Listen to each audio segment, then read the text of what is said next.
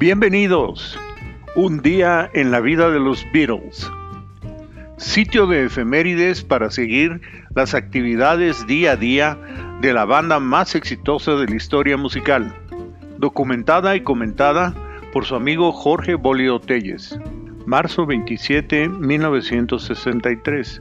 Continúa la gira con Tommy Rowe y Chris Montes en el ABC Cinema de Abingdon Square en Northampton, Northamptonshire. Marzo 27, 1964. Lanzamiento en los Estados Unidos del sencillo Why y Cry for a Shadow con la etiqueta MGM K13 227 con la interpretación de Tony Sheridan and the Beatles tomado de las grabaciones hechas en Hamburgo con la disquera Polydor. Marzo 27 de 1967. Los Beatles, John, George y sus respectivas parejas viajan a Irlanda de vacaciones en un jet privado regresando hasta marzo 29.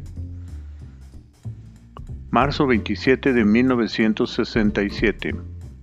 Transmisión de la grabación hecha en marzo 20 de 1967 del programa The Ivor Novello Awards for 1966 de 2 a 3 de la tarde. Marzo 27 de 1970. Lanzamiento en el Reino Unido del álbum Sentimental Journey, el primer álbum en solitario de Ringo Starr.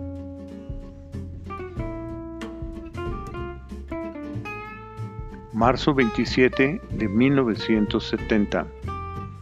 El álbum de Ringo, en solitario, titulado Sentimental Journey, alcanzó el lugar número 22 en las listas de los Estados Unidos y el número 7 en las listas del Reino Unido. Marzo 27 de 1970. En el Salón 4 de EMI Studios de Londres se hace la mezcla estereofónica de la rola Digit, con diálogos y comentarios misceláneos en los remixes 1 a 8.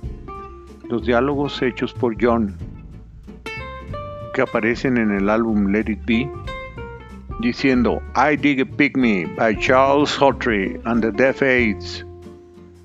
Phase 1 in which Doris out. Y también el diálogo That Was Can You Dig It by Georgie Good, Now We Like to Hear the Angels Come. La voz de Paul se escucha diciendo Thanks Mo y luego la voz de John diciendo Hope We Pass the Audition. Producido por Phil Spector, Mike Shitty y Roger Ferris. Marzo 27 de 1979. Boda de Patty Harrison con Eric Clapton. Asistieron a la fiesta George, Paul y Ringo y tocaron juntos por primera vez desde su rompimiento. Marzo 27 de 1981.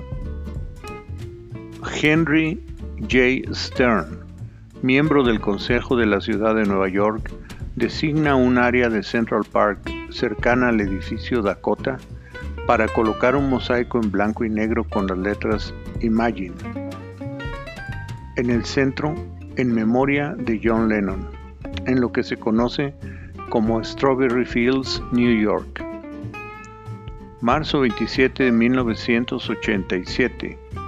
George Harrison y su segunda esposa, Olivia Arias, junto a Ringo y su esposa Barbara Bach, asisten a la fiesta de cumpleaños de Elton John.